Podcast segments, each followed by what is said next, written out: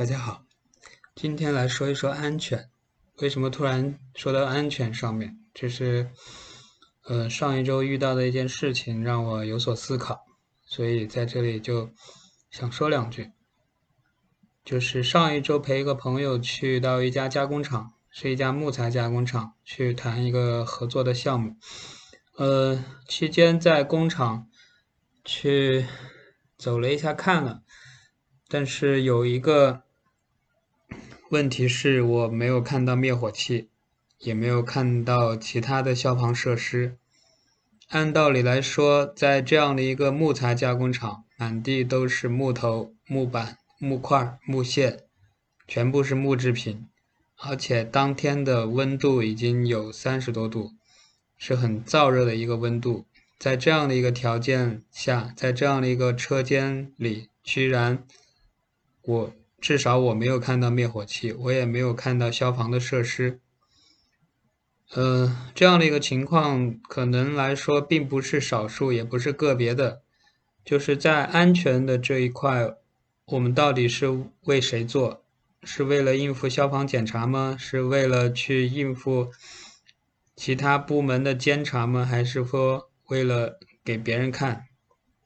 其实安全。安全是为我们自己，是为我们自身，是一个最基本的保障。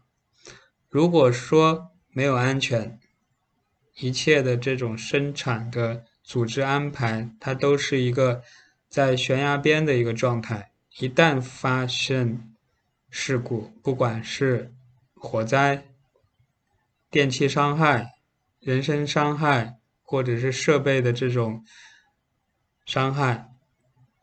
都是一个很难去承担的后果，这种风险是是没有办法去估量的。我们在任何一家工厂里，可能都会多多少少都会有过一些安全的事故发生，或者是有一些工伤的事故发生。工人们在干活的时候，一不小心，可能就被卷到机器里头，可能就会。被模具压住，轻的是少了手指头，少了指甲盖儿；重的可能就人都没了。这样的事情是大家都不期望、都不愿意去看到的。但是这样的事情可能在世界的每一个角落，每天都会重复的发生。所以，安全，安全是为了什么？安全是为了自己。不，如果你是一个工厂的经营者，是一个企业的小老板，我们在安全上该花的钱一分都不要少，该配置的东西，该配置的基本的消防的设施，基本的逃生应急的措施，基本的这些。防护的安全网、安全帽、防护手套，包括设备上的光电、光栅、安全光栅的这些东西，一样都不要少。哪怕这个东西可能它需要花一点钱，可能是几千、几万，或者是十几万，这样的钱是。